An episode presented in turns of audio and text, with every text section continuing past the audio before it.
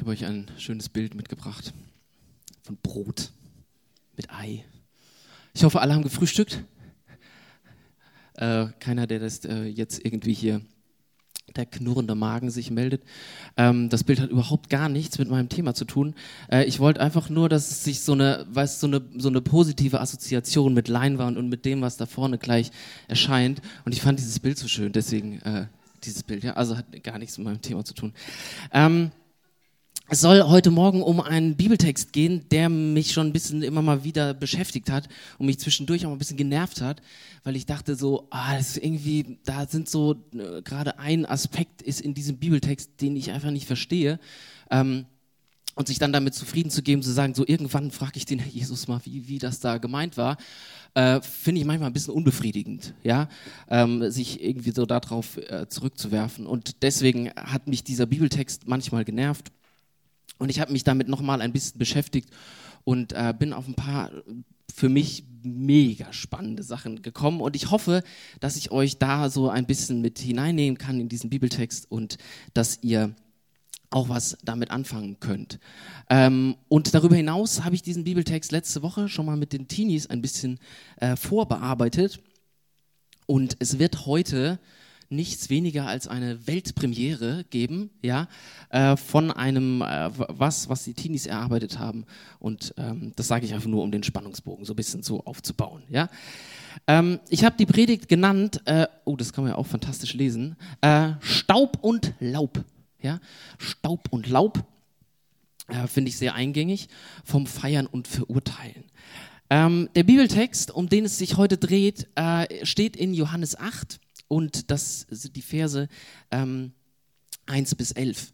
Ähm, in der neuen Genfer, Genfer Übersetzung ist der Text überschrieben mit Jesus und die Frau, die beim Ehebruch ertappt wurde. Freispruch statt Verurteilung.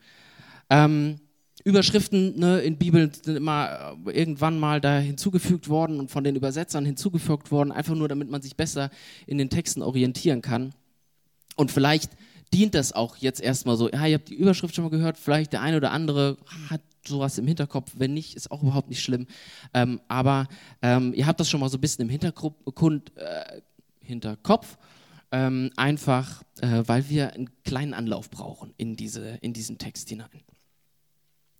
Wir befinden uns ähm, ein bisschen vorher, bevor dieses, dieses Geschehen dort in Johannes 8 ähm, passiert, befindet sich Jesus in Galiläa.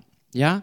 Ähm, und das ist ein bisschen der obere Teil von äh, Israel. Ich habe euch mal eine kleine Karte mitgebracht, nur damit man sich immer mal wieder, vielleicht habt ihr es auch voll drauf und ähm, äh, äh, braucht diese Karte nicht, aber damit man sich mal ein bisschen orientieren kann. Ja, ist dieser obere Teil da rund um den See Genezareth.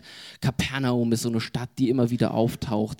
Ähm, und in diesem Teil befindet sich Jesus etwas vorher in diesem Text. Und ähm, Jesus ist nicht irgendwie zufällig da, sondern ist, er ist sehr bewusst dort in Galiläa. Denn er weiß ganz genau, dass da so ein bisschen weiter im Süden, in Judäa, rund um Jerusalem, dass da so einige Leute unterwegs sind, die durchaus auf der Suche sind, wie sie ihm was anhängen können und die ähm, auf der Suche sind danach, wie sie Jesus äh, verurteilen können, wie sie ihn anklagen können und die ihm so ganz direkt ähm, einfach ans Leder wollen. Und dafür ist aus Jesus Sicht ganz klar noch nicht die Zeit gekommen. Und das drückt er auch so aus. Er sagt, er geht noch nicht nach Jerusalem. Seine Zeit ist noch nicht gekommen. Ja, seine Zeit der Verurteilung ist noch nicht bekommen. Ist ein bisschen abgefahren. Er hat es voll auf dem Schirm. Er weiß ganz genau, was da auf ihn wartet seine Jünger sind ein bisschen süß, finde ich, da in, diese, in diesem ganzen Kontext, weil sie drängeln ihn so ein bisschen und sagen so, hey Jesus, also nicht so ganz direkt, ja, so ein bisschen auch von mir ausgemalt, aber so ein bisschen, hey Jesus, Mann, ey, du bist so ein krasser Typ, ja, ey, wir könnten marketingtechnisch, könnten wir aus dir echt einiges rausholen, ja, ähm, du bist so, was du alles drauf hast und so, wenn wir da so ein bisschen PR-mäßig, ja, das äh, ein bisschen auf breitere Füße stellen würden, dann könnten wir dich richtig äh, bekannt machen. Ähm, und wenn wir aber hier weiter so in der Provinz, hier in Galiläa rumdümpeln und irgendwie alle drei Tage mal fünf Peoples treffen, dann wird das nichts. Ja, dann wird das nichts, dass du mal ein bisschen größeren Einflussbereich hast ähm, und sonst irgendwas. Die Jünger wollen also gerne irgendwie so ein bisschen mehr aus Jesus rausholen und ähm, genau, das trifft nicht so ganz direkt bei Jesus auf Gegenliebe. Ähm, und es gibt auch einen ganz direkten Zusammenhang, äh, nämlich ähm, in diesen Tagen ist in Jerusalem richtig was los. Ja? Da ist das sogenannte Laubhüttenfest. Und bei dem Laubhüttenfest ist richtig Feierei. Ja, eine Woche lang Breminale, das volle Programm, da geht richtig was. Ja, und da ist nicht irgendwie wie in Galiläa, Provinz und fünf Peoples, sondern da ist richtig was los. Und ich könnte mir vorstellen, ist jetzt reine Spekulation, aber dass die Jünger dachten so, oh, ey, so, so eine Woche lang richtig was, richtig Gaudi machen, so da unter Leuten sein und nicht die ganze Zeit dann nur so in der Provinz abhängen. Vielleicht haben die sich gedacht, oh, könnte ich, also, ne, wieso nicht? Ja, könnte man schon auch gerne mal mitnehmen. Ähm, Jesus sagt aber, nee, das, er, er, er macht das nicht. Er, er geht nicht äh, nach Jerusalem. Also ziehen die Jünger alleine los nach Jerusalem und ähm, Jesus kommt dann auch ein bisschen später nach. Ja, Jesus war alles andere als ein Partymuffel, jetzt nicht so wie ich. Ähm, echt kein Partymuffel, der eigentlich gerne unter Leuten war und gerne zusammen war, aber an dieser Stelle entscheidet er sich strategisch, glaube ich, ganz gut dass er erst ein bisschen später nach Jerusalem geht und ein bisschen inkognito nach Jerusalem geht. Nicht mit der ganzen Mannschaft, sondern alleine und dort in dieser großen Masse auch ein bisschen versinken kann und ein bisschen erstmal sich auch äh, ein bisschen orientieren kann. Jesus sehr vorsichtig. Nach dieser ganzen Feierei mh, da in dieser Woche befinden wir uns in diesem Text in Johannes 8. Und man könnte sagen, da ist ein bisschen Katerstimmung angesagt in diesem Text. Und ähm, ähm, wir haben ja im letzten Monat Apostelgeschichte durchgenommen und man konnte über die Internetseite dann immer auch die Bibeltexte hören, so als Audiofile. Und jetzt dachte ich mir, hm, das wäre auch mal cool, so den, den Bibeltext äh, nur zu hören. Und hat jemand von euch schon mal diese Bibeltexte auf der Internetseite gehört? Ja, so ein paar Leute. Dann kennt ihr diese Stimme auch. Ne? Ist ja so, also man kann sich diese Stimme schon anhören und ich, ich habe das auch sehr gerne gemacht, aber es ist so auf die Dauer schon so ein bisschen so, ja, so ein bisschen äh, einschläfern. Und ich dachte mir, oh, da kriegen wir bestimmt ein bisschen mehr Pep rein ähm, und habe das so den Jugendlichen gezeigt. Und dann haben wir mal gemeinsam überlegt, wie wir da vielleicht eine bisschen andere Version draus machen könnten und bisschen was rausholen könnten, ähm, womit man, was man, was so ein bisschen lebendiger oder wie auch immer. Ich will es gar nicht so, aber wir hören uns das mal an ähm, und dann seid ihr voll in diesem Johannes 8 Text drin. Also lauscht mal. Ich hoffe, dass das jetzt laut genug ist. Ach ja, da ist das Bild. Johannes 8, Vers 1 bis 11. Jesus ging dann aus der Stadt zum Ölberg. Aber gleich am nächsten Morgen war er wieder im Tempel. Und ziemlich schnell waren wieder sehr viele Leute bei ihm, denen er dann Sachen über Gott beibringen konnte. Plötzlich brachten die religiösen Profis und Streber eine Frau an, die auf frischer Tat ertappt worden war. Sie hatte mit einem Typen geschlafen, obwohl sie bereits mit einem anderen Mann verheiratet war. Die Männer stießen die Frau in die Mitte, damit alle sie sehen konnten. Dann sagten sie zu Jesus, Herr Lehrer, diese Frau ist gerade mit einem verheirateten Mann im Bett erwischt worden. Das ist Ehebruch. Nach den Gesetzen von Mose müsste sie jetzt von mehreren so lange mit Steinen beworfen werden, bis sie tot ist. Was sagen Sie zu diesem Fall, Sherlock? Das war natürlich nur ein Trick. Sie hofften, sie könnten Jesus damit in eine Zwickmühle bringen, sodass er irgendwas Verpeiltes sagen würde, was sie dann später gegen ihn verwenden könnten.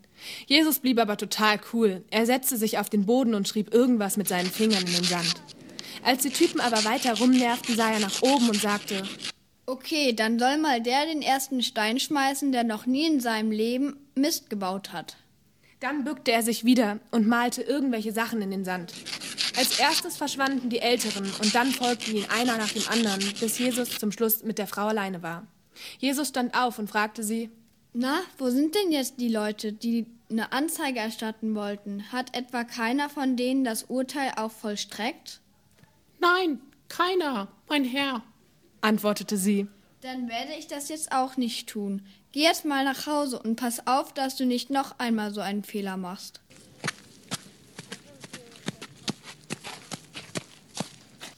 Ja, vielen Dank an,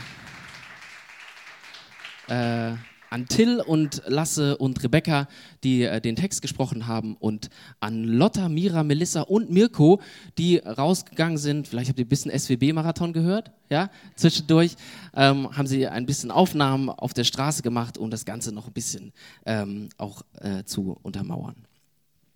Ich muss ganz ehrlich zugeben, ich liebe diese äh, Texte von Jesus, ähm, wo er mit diesen religiösen Eliten auf eine Weise umgeht, die äh, mich einfach nur äh, beeindruckt. Ja, das ist irgendwie, es hat was von, äh, von charmant, subtil und trotzdem sowas von gerade und sowas von, von direkt. Ähm, das finde ich einfach nur großartig. Man hat das Gefühl, äh, diese ganze negative Energie, mit denen die Leute da zu ihm kommen und sagen so, jetzt, als würde Jesus einen Spiegel nehmen und ihnen das vorhalten und sie auf einmal sehen, was, was da aus ihnen rauskommt. Als wäre wie so ein Spiegel, den sie auf einmal vorgehalten bekommen, ohne dass Jesus viel sagen muss, merken sie auf einmal, was tue ich hier? Mir hat jemand von einem, äh, von einem Free, Freefall Tower erzählt, äh, den er irgendwie Phantasialand oder was auch immer mitgemacht hat. Und ich dachte so ein bisschen an so ein Bild von so einem Freefall Tower. Ja? Die, der, Jesus setzt so die ganze Mannschaft in so einen Freefall Tower rein und dann fahren die nach oben und gucken sich das Ganze von oben an und denken auf einmal, ach du Scheiße, das habe ich nicht gesehen. Und dann fallen sie nach unten. Ja? Und dann irgendwie können sie nur so ganz betröppelt aus diesem Freefall-Trauer rauskrabbeln und äh, merken auf einmal, das Bild, das habe ich nicht gesehen. Das, das da oben, das habe ich so nicht gesehen. Ähm, also, ich, also mich fasziniert das immer wieder. Es gibt so ähm, verschiedene Stellen, wo Jesus äh, so mit den Leuten, ähm, also so ihnen begegnet und das finde ich ganz faszinierend. Jesus sitzt früh morgens im Tempel und lehrt die Leute. Ja? Er sitzt da, sie unterhalten sich, er ist ganz nah an den, an den Leuten dran. Es ist nicht einfach nur, dass er so von vorne so ein Monolog jetzt wie ich, sondern ähm, dass er ganz direkt so mit den Leuten spricht. Er lehrt sie. Und dann kommen diese wichtigen, religiösen, wahnsinnig gut ausgebildeten, richtig äh, intelligenten Leute dazu, ihr mit dieser Frau. Und man hat die Frau beim Ehebruch erwischt. Und das ist ein Problem. So, das ist völlig klar.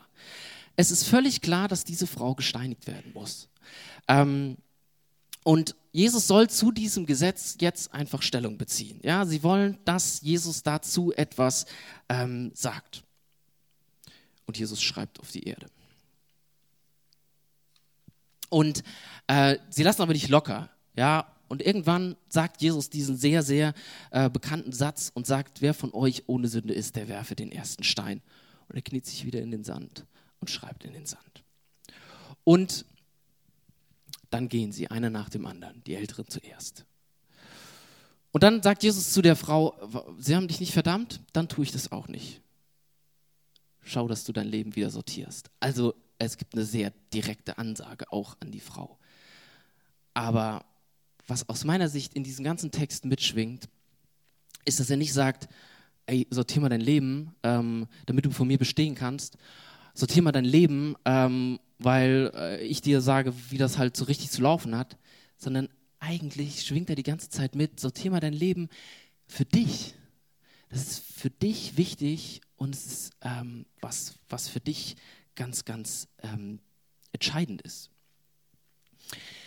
Wenn wir jetzt diesen Text auch gerade gehört haben, ähm, vorgetragen aus äh, dem Text der Volksbibel, äh, und das manchmal so ein bisschen, mh, hm, ja, äh, lapidar irgendwie daherkommt, das wird nicht der ganzen Dramatik dieser Situation ganz sicher nicht gerecht. Jens hat mit uns bei der Gemeindefreizeit diese Aufstellung zu diesem Text gemacht ähm, und wir haben uns aufgestellt, um diese Situation ein bisschen mehr vor Augen zu haben, wie diese Frau sich gefühlt haben muss ähm, und was da für eine Masse von Leuten rumstand. Und das, mir ist es sehr dicht gekommen. Ich war ziemlich, ähm, äh, ich war sehr berührt. Und ähm, da ist es so ein bisschen mehr rausgekommen, was diese Dramatik dieses Textes ist. Ähm, das wird dem jetzt vielleicht gerade, so wie wir uns dem Text genähert haben, nicht ganz so gerecht. Aber wir müssen uns das nochmal vergegenwärtigen. Es ist völlig klar, die Frau soll dort gesteinigt werden. Das ist äh, eine sehr dramatische Situation. Und was macht Jesus? Ähm, er schreibt in den Sand. Und das ist eine Frage, die sich für mich irgendwie sehr gestellt hat. Was, was tut der da im Sand? Ähm, bevor wir das nochmal ein bisschen äh, näher uns vielleicht äh, da, eine, da, da, ich eine Antwort versuchen werde zu geben, was Jesus da in dem, in dem Sand getan hat, ähm, brauchen wir nochmal einen Hintergrund äh, zu diesem Laubhüttenfest, was da gefeiert wird. Äh, weil das sehr, sehr relevant ist für dieses ganze Verständnis von dem, was, was Jesus da getan hat. Also es ist jetzt nicht, damit ich euch einen erzähle, äh, damit ihr mal wisst, was das Laubhüttenfest ist. Das gehört zur normalen Bildung, das muss man wissen. Ähm, nee, ist überhaupt gar nicht so wichtig grundsätzlich, aber für diese Erzählung, um das zu verstehen, äh, ist es tatsächlich mega spannend. Ähm, Völlig klar. Es gibt einen jüdischen Festkalender, äh, verschiedene Feste, Feste, die äh, entstanden sind, Feste, die vorgeschrieben sind, Feste, die sich teilweise ergänzt haben und unterschiedliche äh, Bedeutungen haben und alles Mögliche. Feste sind ähm, wichtig, ja. Feste sind wie so eine Pause, die man macht. Sagt so, jetzt ist dieser Abschnitt gelaufen, jetzt machen wir eine Pause und dann kann es wieder weitergehen. Es ist wie so eine nächste Runde. Wir stecken ja gerade ein äh, bisschen, für die meisten gibt es gerade so eine gewisse Pause. Ja? Herbstferien sind so eine Pause. Dieses eine Viertel, dieses dritte Viertel im Jahr ist geschafft. Jetzt machen wir eine kurze Pause und dann geht's, Vorsicht, steil Richtung Weihnachten. Ja? Ich habe schon die ersten, habt ihr auch schon? Ja? Weihnachtsmänner. September ist noch gar nicht richtig zu Ende gegangen. Da ne? stehen schon die Weihnachtsmänner rum, ist ganz traurig. Ähm, also, ne, gerade stecken wir in so einer, ähm, in so einer Pausenphase drin. Ähm, und dieses, dieses Laubhüttenfest, was dort gefeiert wird, ist so ein äh, Dankfest. Und es wird gefeiert auch Ende September, Oktober. Wir sind gerade so in diesem Zeitraum auch drin. Und es ist ein Erntedankfest. Ja, man ist dankbar für das, was hinter einem liegt. Und ähm, es ist richtig viel Arbeit, äh, die man getan hat im Sommer. Die Ernte ist eingefahren, äh, die Speicher sind irgendwie voll. Und jetzt erfreut man sich an dem. Vielleicht ist es so eine Übertragung. Ich dachte, äh, wir haben ja irgendwie auch Musiker in der Gemeinde, die haben so ein Album fertiggestellt und dann Release Party, jawoll, jetzt feiern wir das Ding. Jetzt haben wir das rausgebracht, jetzt feiern wir das Ding. Oder für die Lehrer, wir haben auch ein bis fünf Lehrer hier in der Gemeinde. Ähm, so Sommerferien, ja, da ist so ein, so ein Cut, ist noch ein bisschen hin. Ähm, Sommerferien, ja, da, da, das kann man sagen, so das Schuljahr ist geschafft. Jetzt machen wir mal eine Pause, ja, jetzt machen wir mal Fläschchen auf und äh, feiern das mal und äh, machen mal eine Pause. Vielleicht äh, irgendwie auch äh, Projektarbeiter, Leute, die, die in irgendwelchen Projekten äh, beschäftigt sind und man sagt so, das Projekt ist abgeschlossen, jetzt feiern wir das gemeinsam und dann kann das Ganze weitergehen. Es ist ein Dankfest. Man erfreut sich an dem, was geschafft ist. Und gleichzeitig äh, schwingt auch immer so diese Bitte mit in diesem Ganzen. Man äh, bittet darum, dass es auch zukünftig Ernte gibt. Man bittet darum, dass es auch zukünftig so eine Versorgung gibt. Also das Danken schwingt immer auch das, das, mit, das Bitten mit, ja, das Neue ähm, in den Blick zu nehmen. Das schwingt dann auch immer ganz direkt mit. Wir befinden uns ähm, in dieser ganzen Kultur, in, in so einer bäuerlichen Kultur. Das ist irgendwie völlig klar. Und ich finde das sehr schwer, mich da so hineinzuversetzen, was das mit Leuten gemacht hat, wie, ähm, wie Leute dort irgendwie auch in diesem Ganzen gedacht haben, wie unmittelbar abhängig sie waren, ähm, auch von, ganz, von den ganzen Witterungsverhältnissen. Ja? Also wie sie davon abhängig waren, äh, dass es regnet, dass es Versorgung gibt, dass Versorgung nicht einfach nur darin lag, guck halt, dass du irgendwie morgens früh genug aufstehst und äh, lang genug im Büro bleibst, sondern äh, Versorgung war ganz viel auch davon abhängig, wie, wie die Witterung ähm, ist. Mein Vater ist tatsächlich Landwirt, aber äh, ich habe von dem leider nie richtig was mitbekommen. Ähm, ich habe das erst von äh, meinem Schwiegervater ein bisschen kennengelernt. Der ist Obstbauer gewesen und ähm, das hat mich immer sehr fasziniert, das so zu beobachten, wie, wie er so im Wetter lebt. Ja, das ist was völlig anderes, was bei ihm ausgelöst wird, was, was Wetter mit ihm ähm, macht, wie das eine emotionale Regung ist, auch wie er, wie er Wetter wahrnimmt, ja, also riecht und sieht und man denkt so, ich sehe nichts. Ja, aber er ähm, da einfach ein völlig anderes Verständnis für hat, weil das einfach existenziell ist für ihn. Ich bin so, oh Wetter, oh es regnet, doof, muss ich eine Regenjacke anziehen? Ich wollte raus. Das sieht voll uncool aus. Also so, ne? Was Regen hat dann für mich sowas, oh nee, Regenjacke, voll doof. Ähm, und äh, für solche Leute, die in, in sowas drin sind, das ist richtig existenziell. Vielleicht habt ihr das mitbekommen, dieses Jahr, ähm, und da habe ich tatsächlich irgendwie auch durch meinen Schwiegervater so ein bisschen mitgelitten, auch wenn er selbst keine Apfelplantagen mehr hat. Dieses Jahr gab es ganz, ganz spät Frost und da sind die, die, riesig viel von den Apfelernten sind kaputt gegangen. Und die Leute haben versucht, mit Hubschraubern äh, warme Luft nach unten zu pusten, damit die, damit die Blüten nicht einfrieren und haben Fackeln aufgestellt, um die Blüten zu retten. Weil so eine Nacht Frost und deine Existenzgrundlage fürs nächste Jahr ist irgendwie völlig hinüber.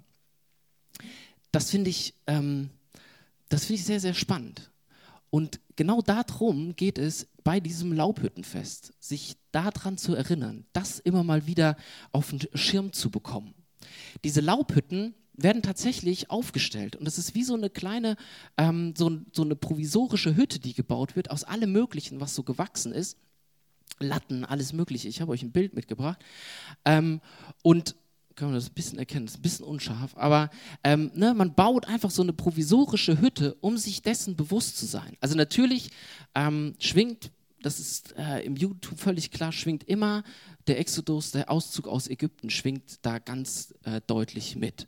Und man ist sich, macht sich dessen äh, bewusst, dass das, was man hat, das, was man sich aufgebaut hat, wo man sich schön eingerichtet hat, ähm, dass das was Flüchtiges hat, dass das ähm, nicht was ist, was man immer einfach so festhalten kann, sondern dieses Laubhüttenfest ähm, unterstreicht das, die, diese Flüchtigkeit dessen, was wir meinen, in den Händen zu halten. Und man lebt dann so eine Woche ähm, auch in dieser Hütte und mit seinen Gästen und isst dort und verbringt dort Zeit, um sich ähm, das immer mal wieder bewusst zu machen. Und das finde ich sehr, sehr spannend. Das in so regelmäßig einmal im Jahr, das sich so auf die Platte zu nehmen und zu sagen, das sind Dinge, die ich nicht in der Hand habe, die sind Dinge in meinem Leben, äh, die sich meiner Kontrolle genauso entziehen können. Ja, wir haben ganz viele so Sicherheiten aufgebaut, äh, wo wir das nicht mehr so existenziell, nicht so direkt erleben, wie so ein Obstbauer, äh, dem einfach mal ein Jahr eine schlechte Ernte richtig die Existenz unter den Füßen wegziehen kann. Ähm, und ich finde das sehr spannend, das so in regelmäßigen Abständen mal wieder auf den Schirm zu bekommen. Weil das kann einem ja passieren, dass einem so die Kontrolle flöten geht. Ähm, vielleicht Beziehungen, die auf einmal einem völlig aus den Händen rutschen und man das Gefühl hat, ey, was passiert hier? Äh, ich, ich, bin einigermaßen reflektiert, ich, ich, ich kann auch irgendwie reden. Warum, warum kriege ich das hier? hier? hier? passiert irgendwas, hier sind irgendwelche Ebenen. Ähm, hier sind irgendwelche Situationen, ich kriege das nicht eingefangen. Hier, hier, entgleitet mir völlig so eine, so eine Beziehung und ich weiß überhaupt gar nicht, wie ich das wieder entschärfen kann, wie ich das einfangen kann, wie, wie das irgendwie wieder heil werden soll. Ja? Ähm, ich dachte, dass das irgendwie sowas ist, was sich auf einmal so einem Kontrollbereich entzieht. Und es kann auch sehr materiell sein. Wir waren äh, in, in, Schweden im Urlaub im, äh, im Sommer und äh, am Ende des Urlaubs haben wir unser Auto äh, an der Fähre abgestellt und haben noch einen kleinen Spaziergang gemacht. Und als wir zurückkamen, war das Auto aufgebrochen und äh, fast viereinhalbtausend Euro Zeug irgendwie rausgeräumt. Jetzt kann man sagen, und man grämt sich dann auch selbst, denkt so, oh nee, Jungs, Mädels, wieso habt ihr so viel Zeug im Auto? Und dann lauft ihr da durch die Gegend. Ähm, aber es, in gewisser Weise entzieht es sich, entzieht es einem ist es außerhalb meiner Kontrolle. Ich kann mir demnächst irgendwie ein gepanzertes Fahrzeug kaufen, dann passiert mir das nicht mehr. Ähm, ah, weiß nicht, ob das so eine richtig gute Lösung ist. vor zwei Wochen, dann ähm, ist unser Auto kaputt gegangen, was wir vor drei Monaten über den TÜV gefahren haben. Jetzt ist es hinüber. Äh, man hat so das Gefühl, die Jugendlichen würden sagen, läuft bei dir. ja, läuft bei dir. Ja, es ist so ein bisschen so eine Laubhüttendynamik, die man gerade, äh, die wir gerade so ein bisschen haben.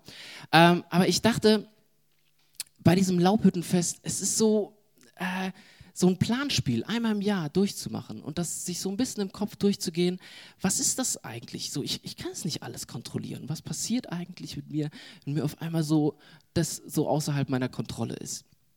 Und ähm, so ein Auto, für mich jedenfalls, ich habe null Ahnung von Autos. Das ist dann so, entzieht sich völlig meiner Kontrolle. Beim Laubhüttenfest ähm, geht es um, um Wasser. Wasser ist, ist das, was die Leute beschäftigt hat. Ja? Wasser ganz praktisch, grundlegend. Wenn es im Winter nicht regnet, dann gibt es im Frühling keine Ernte. Ende aus. Und damit ist die Versorgungsgrundlage weg. Wasser äh, spielt aber auch in diesem ganzen Laubhüttenfest insofern eine Rolle, dass es um so ein seelisches Wasser geht, um so ein spirituelles Wasser. Auch das spielt immer wieder eine ganz entscheidende Rolle. Und das ist das, was immer wieder mitschwingt. Was ist es, äh, was deine Seele braucht? Ja? Wasser auf deine Seele. Was ist das? Das ist, wird ganz, ganz stark thematisiert. Vielleicht ist es, sind, das können das ganz unterschiedliche Sachen sein, was uns aufblühen lässt. Ja, in, in so einem Sinn, von so einer, so einer Parallele zu einer Pflanze. Vielleicht Bestätigung, Zufriedenheit, Glück, Motivation oder auch mal das Gefühl so, ah, jetzt so ein paar Meter, das läuft einfach mal, ja, das läuft. Ähm, eine innere Klarheit, eine übernatürliche Freude, Freunde. Ähm, irgendwie auch sowas wie Nähe, Wärme, Anerkennung, weiß nicht, was dir einfällt, was so Wasser auf deine Seele ist. Ähm, das Spüren von Gottes Nähe, irgendwas, was dich, was dich irgendwie aufblühen lässt, wo du das Gefühl hast, das ist Wasser auf meine Seele, sonst verkümmere ich. Wasser wird zum Symbol und ähm, es spielt immer wieder eine ganz große Rolle, diese Thematik. Und es wird gefeiert. Es wird in diesem Laubhüttenfest wird richtig gefeiert. Hallihallo. Ja, das wird äh, die, die Ernte, da fließen auch ein paar Liter Wein und das ist richtig, da ist richtig was los. Und dann, Johannes 8, da sind zwei Leute im falschen Zelt gelandet. Da, ja, war ein bisschen viel Feierei. Und damit sind wir wieder in dieser Situation. Ähm, und damit sind wir da, stehen da neben dieser Frau und Jesus sitzt im Sand. Ja, ähm, die Frau soll gesteinigt werden und Jesus setzt sich in den Sand. Ich, ich liebe es, im Sand zu spielen. Ja? Noam ist für mich immer so eine Alibi, wenn wir auf dem Spielplatz sind. Eigentlich bin ich der, der so richtig gerne im Sand spielt. Ähm, und wir bauen dann auch echt äh, Sandburgen. Diese Woche waren wir auf dem Spielplatz und wir haben so eine unterirdische Kreuzung gebaut, ja, also so von vier Seiten nach unten und dann so Tunnel und dann ist so eine unterirdische Kreuzung. Also ich würde sagen, ingenieurstechnisch, also ganz weit vorne. Ähm, Spaß beiseite. Jesus hat dann nicht mit Förmchen rumgespielt und er hat auch irgendwie keine Schaufel gehabt. Ähm, aber man fragt sich ja tatsächlich, was, was er da tut. Und äh, das Spannende ist, deswegen dieser Anlauf auch über das Laubhüttenfest, äh, da werden Gottesdienste gefeiert. Und ein ganz zentraler Text, der immer wieder in diesen Gottesdiensten vorkommt, ähm, steht in Jeremia 17. Und das ist Jeremia 17, Vers 13. Und da steht, ähm, denn du, Herr, bist die Hoffnung Israels. Alle, die dich verlassen, müssen zu Schanden werden. Und die Abtrünnigen müssen auf die Erde geschrieben werden. Denn sie verlassen den Herrn, die Quelle des lebendigen Wassers. Das heißt, ähm, die Leute hatten diesen Text ganz, ganz stark vor Augen. Die Abtrünnigen müssen auf die Erde geschrieben werden, denn sie verlassen den Herrn, die Quelle des lebendigen Wassers. Sie werden quasi in diesen toten, trockenen Staub geschrieben. Sie wollten den, die, sie sind es, die diesen Tod der Frau wollten. Und damit, ähm, sie, sie, sie meinen, das tun zu müssen, um, um den Willen Gottes zu erfüllen. Ja, das ist ja der Wille Gottes. Und das versuchen sie damit einfach nur zu unterstreichen. Und sie haben, alle haben diesen Text im Ohr und dann tut Jesus das einfach. Er schreibt in den Sand. Er hat sicher nicht irgendwelche Namen dahin geschrieben. Ähm, und trotzdem merken sie, dass sie gemeint sind. Sie brauchen einen Moment. Ja, und deswegen muss Jesus das nochmal sagen. Ähm, aber sie wissen ganz genau, was Jesus dort sagt. Er sagt, ihr distanziert euch gerade von der Quelle. Es ist nicht die Frau, die sich von der Quelle distanziert. Ihr seid es, die ihr, die ihr euch gerade ähm, wegbewegt. Und natürlich sagt Jesus auch an dieser Stelle, ey, jetzt geht mal ein bisschen gnädiger miteinander um. Seid nicht so verurteilend. Natürlich schwingt das Ganze ähm, da auch mit, äh, mit in diesem Text. er sagt irgendwie auch, ey Leute, macht euch bewusst, euch umhüllt auch nicht den ganzen Tag Rosenduft, sondern ihr seid zwischendurch auch mal irgendwie ein bisschen daneben. Jesus sagt, äh, nicht die Frau distanziert sich, ihr distanziert euch. Nicht die Frau vergiftet das Leben und die Gemeinschaft, sondern ihr seid es, die ihr das Leben und die Gemeinschaft vergiftet und damit den Willen Gottes äh, auf Erden nicht äh, repräsentiert und nicht diejenigen seid, die dafür stehen. Jesus unterstreicht mit dem, wie er mit der Frau umgeht, dass er sagt, ich möchte Lebendigkeit, ich möchte nicht Tod, ich möchte Lebendigkeit, ich möchte, dass diese Frau ins Leben hineingezogen wird. Und diese Botschaft an die Frau ist auch sehr, sehr klar. Und ich möchte es nochmal unterstreichen, was ich eben gesagt habe. Ähm, es ist so deutlich, dass Jesus zu der Frau sie wegschickt und sie in ihre Verantwortung ähm, stellt und sagt, schau, dass du, dass du dein Leben sortierst für dich. Du, du distanzierst dich nicht, du bist nicht von der Versorgung Gottes abgeschnitten durch das, was du lebst, ähm, sondern schau, dass du, dass du dein Leben sortierst. Du, du ähm, das, was du lebst, das wirkt sich auf dich aus. Es ist relevant, wie du dein Leben gestaltest völlig ohne Frage. Aber dadurch ähm, wird nicht die Versorgung, sagt Gott nicht, okay, dann versiegt meine Quelle, Quelle für dich. Ähm, was machen wir da draus? Jetzt habe ich euch äh, einiges erzählt. Was machen wir damit? So, jetzt für uns. Was, was, was bedeutet das Ganze? Ähm, drei Bilder von denen, die ich, von dem, was ich gesagt habe, möchte ich euch mitgeben die, die Laubhütten. Es ist die Frage an uns, so bricht unser Glaubenssystem zusammen, wenn dir was flöten geht, wenn dir irgendwie deine Sicherheiten, das, was du dir aufgebaut hast, plötzlich irgendwie ein ähm, bisschen auseinander fliegt oder du das Gefühl hast, ich verliere hier irgendwie die Kontrolle. Äh, ich möchte nicht ähm, falsch verstanden ähm, sein so in den letzten Wochen gab es schon zwischendurch mal so einige Situationen, wo ich gesagt habe, Gott, du, äh, ich könnte gerade so ein kleines Timeout gebrauchen. Ja, also es ist gerade, äh, es ist schon reicht. So, ich habe eigentlich gerade wirklich äh, schon ganz äh, genug. Es ist nicht so, dass wir da so ganz locker irgendwie drüber, drüber weggehen. Und ich glaube, das, das geht jedem irgendwie so, der das dann erlebt, dass da irgendwie so ein paar Sachen, äh, dass einen da ähm, die Kontrolle auf einmal flöten geht. Ähm, aber, und das ist, glaube ich, eine ganz tiefe biblische Wahrheit, die diese Situation da auch äh, deutlich macht, ist, dass Jesus nicht in jede Situation eingreift und nicht alles aus dem Weg räumt. Und manchmal greift er ein, über, auf übernatürliche Weise. Und wenn du das erlebt hast, du denkst, alter Schwede, was, was passiert hier? Das ist so großartig und das müssten wir unbedingt feiern. Und nicht dann auf der anderen Seite runterfallen und sagen so, ach ja, das ist ein schöner Zufall, vielen Dank. Ähm, sondern da greift Gott manchmal ein und manchmal nicht.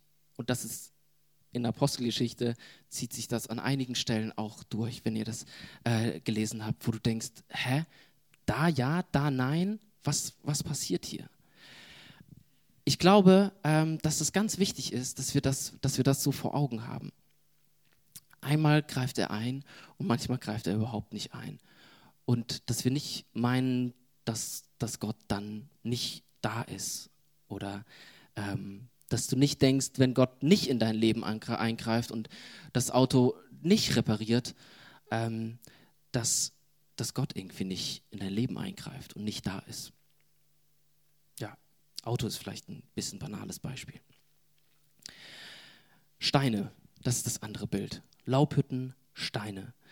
Man ist ja die ganze Zeit auch so ein bisschen auf der Suche in diesem Text und fragt sich so, was, was sind die Motive? Was ist das, was bei diesen Leuten äh, mitschwingt? Also sind die einfach bösartig oder sind die einfach hartherzig? Was ist, sind die einfach bitter? Sind die vielleicht ängstlich? Was, ist das, was bei ihnen mitschwingt, dass sie ähm, da an so einer Stelle sind? Ich glaube, dass es tatsächlich ganz viel mit Angst zu tun hat. Sie haben irgendwie das Gefühl, ey, sie sind die Verantwortlichen, ja. Sie sind dafür verantwortlich, dass es einigermaßen sortiert und ordentlich zugeht. Und sie sind dafür verantwortlich, dass ähm, ein paar Sachen äh, eingehalten werden. Wie, wie geht es denn hier zu, wenn wir das jetzt durchgehen lassen? Was ist denn das Nächste? Was passiert denn als nächstes, wenn wir das jetzt durchgehen lassen? Das kommt mir irgendwie bekannt vor. Aber ähm, es ist so eine, so eine Bitterkeit, die man, glaube ich, äh, äh, aufbauen kann und die sich auch so stabilisieren kann. Vielleicht auch, weil man das, weil man so Ängste irgendwie aufbaut. Ich glaube, man kann äh, dann so hart werden und hart mit sich selbst und hart mit anderen. Ähm, das erlebe ich auch zwischendurch in so einer Phase, wo man, wo man so ein bisschen bedroht ist, wo man sehr irgendwie hart wird mit sich und mit anderen. Ähm, genau. Und das dritte ist dieses Bild von, von Wasser. Wasser als ein Symbol der Versorgung, Wasser als etwas, was uns wieder aufblühen lässt, wo wir ähm, merken, oh, da, da, da, fließt irgendwie was Neues, da, da ist was Neues. Jesus äh, kurz vorher in dem Kapitel bezeichnet sich selbst und sagt, bei mir ist die Quelle des, ähm, es sind Ströme des, des äh, lebendigen Wassers. Ströme des lebendigen Wassers. Und er ähm, bezieht das ganz unmittelbar auf den Heiligen Geist. Der Heilige Geist, der sich in uns breit macht und wir, ähm, wir erfüllt sind, auf eine übernatürliche Weise erfüllt sind und gar nicht viel von außen brauchen. Und Jesus sagt, komm zu mir, bei mir sind Ströme des lebendigen Wassers. Und vielleicht bist du gerade auch in so einer Situation, wo du sagst so, oh, ich könnte echt mal einen Schluck gebrauchen. Ja, ich könnte einfach mal so einen guten, frischen Schluck könnte ich gerade wirklich mal ganz gut gebrauchen. Irgendwie Versorgung, irgendwas Anerkennung, irgendwo, wo du so ein Auftanken gebrauchen könntest. Genau. Ich präsentiere euch jetzt äh, sieben Punkte zu einem glücklichen, erfüllten und gnädigen Herz. Punkt 1. Spaß. Ähm, Jesus sagt einfach, komm zu mir. Ja, das klingt irgendwie banal oder es ist vielleicht auch keine vollständig befriedigende Antwort. Du sagst, ja, was heißt das denn jetzt? Was heißt es denn, äh, komm zu mir? Ich glaube, äh, so in dem Erleben auch von, von mir gerade, dass es bedeutet, sich echt manchmal einfach hinzustellen und sagen so, sorry, aber gerade ist echt, es fühlt sich nicht so richtig gut an. Ähm, oder ich, ich könnte wirklich mal irgendwie auch einen Schluck gebrauchen. Ähm, und das auch so hinzuwerfen und nicht da dran zu bleiben und zu, daran zu glauben, auch wenn man das nicht erlebt, dass Gott versorgen möchte und dass er an dir dran ist und dass er mit dir, ähm, dass er sich verschenken möchte, sich mit, mit seiner Nähe an dich verschenken möchte und das tatsächlich tun möchte. Ähm, ja, das ist das, was ich euch heute Morgen irgendwie so sagen kann. Und ich hoffe, dass euch das, äh, dass ihr da was mit anfangen könnt. Ähm, und ich hätte nur noch drei ganz kleine Angebote. Ähm, vielleicht hast du da gar keinen Zugang zu. Ist auch voll in Ordnung. Du kannst äh, gleich einfach dir noch einen Kaffee holen und dich unterhalten. Vielleicht sagst du auch einfach, oh, ich, ich bräuchte mal so dieses Gefühl, was es eigentlich, was es bedeutet. Ähm, und vielleicht kannst du das auf so eine Weise dann auch ein bisschen an dich herankommen lassen. Ich habe da äh, in der Ecke, auf der Sofaecke, äh, einfach nur drei Wasserkrüge hingestellt und Gläser. Und du kannst dich da kurz hinsetzen, dir ein Wasser einschenken und sagen, boah Gott, ich könnte echt, ich könnte mal so einen lebendigen Schluck gebrauchen gerade. Ähm, und du brauchst es einfach nur wie so ein, ähm, wie so ein Symbol. Du musst gar nichts sagen. Du kannst einfach diesen Schluck Wasser nehmen. Ich werde auf jeden Fall gleich einen Schluck Wasser trinken. Ich habe einen ganz trockenen Mund. Ähm, da sind äh, Steine und zwei Hämmer. und die lege ich gleich draußen auf, auf die Terrasse und du kannst sie in der Ecke nehmen und kannst den Stein nehmen, legst den Stein in den Stoffbeutel rein, damit es keine Verletzten gibt, ja, und dann kannst du den Stein einfach kaputt hauen. Wenn du sagst, boah, ey, ich merke gerade, ich bin, bin irgendwie hart geworden und ähm, ich brauche irgendwie so eine Haltung, vielleicht so ein Abreagieren, ja, man kann sich immer sehr schön an Stein hier abreagieren, ja, kannst du dir einen Stein nehmen und den Stein kaputt schlagen. Ähm, und das Dritte ist, ich habe hier so äh, Vogelfutter mitgebracht. Wolfgang hat mich schon gefragt heute Morgen, als ich reinkam, hä, Vogelfutter? Ähm, das ist einfach nur, ich bin gestern Abend durch den Baumarkt gegangen und habe das Vogelfutter gesehen und dachte, irgendwie eine schöne, ein schönes Symbol für Versorgung. Ja? Äh, vielleicht magst du dir einfach so ein Vogelfutter mitnehmen und das auf deinen Balkon hängen und äh, dich manchmal vielleicht daran erinnern, ach ja, die Vögel, äh, es wird kalt. Ähm, ich hänge da so Vogelfutter auf. Ja, als Symbol der Versorgung, vielleicht auch einfach für dich als einen inneren Ausdruck ähm, zu sagen, ich, ich brauche deine, deine Versorgung auf unterschiedlichen Ebenen. Ähm, dafür nehmt euch einfach die Zeit, so wie ihr die Zeit braucht. Und wenn ihr euch gegenseitig seht und äh, seht, vielleicht lasst man da noch mal kurz Ruhe oder draußen könnt ihr Krach machen ähm, und Vogelfutter mitnehmen. Ich bete noch und dann wünsche ich euch einen sehr schönen Sonntag. Ja, steht gerne dazu auf. Jesus, ähm, es macht zwischendurch echt sehr große Freude, mit dir unterwegs zu sein. Und es ist schön, das ähm, zu erleben, dass du Nähe schenken kannst, ähm, ohne dass alles gerade irgendwie einwandfrei läuft. Und es ist schön, dass du uns ähm, so berühren kannst und uns so zusprechen kannst, ähm, Dinge durch durch Ebenen, durch irgendwelche Symbole, die wir vielleicht äh, gar nicht so erzeugen können und gar nicht so sehen können. Und wir beten darum und wir bitten dich um, um Versorgung immer wieder da, wo wir es brauchen. Und wir bitten dich um, um deine Nähe, da, wo wir deine Nähe brauchen. Und wir bitten dich darum, dass wir es erleben, dass wir angefeuert sind, dass wir uns in einem Umfeld bewegen, wo wir, wo wir ähm, begeistert werden und wo wir ähm, Begegnung erleben und wo wir das brauchen, was unsere, wonach unsere Seele manchmal durstet. Und so segne ich euch im Namen des Vaters und des Sohnes und des Heiligen Geistes für die nächste Woche, dass ihr genau das erlebt, dass ihr Versorgung erlebt, dass ihr ähm, manchmal so einen guten Schluck ähm, erlebt und dass ihr ähm, irgendwie das für euch äh, findet, wo ihr irgendwie hart werdet und wo ihr das nicht irgendwie weiter erleben wollt. Ich segne euch mit ganz viel Frieden ähm, und Freude in der nächsten Woche. Und der Friede Gottes, der höher ist als alle menschliche Vernunft, bewahre eure Herzen und Sinne in Christus Jesus, unserem Herrn. Amen. Einen schönen Sonntag.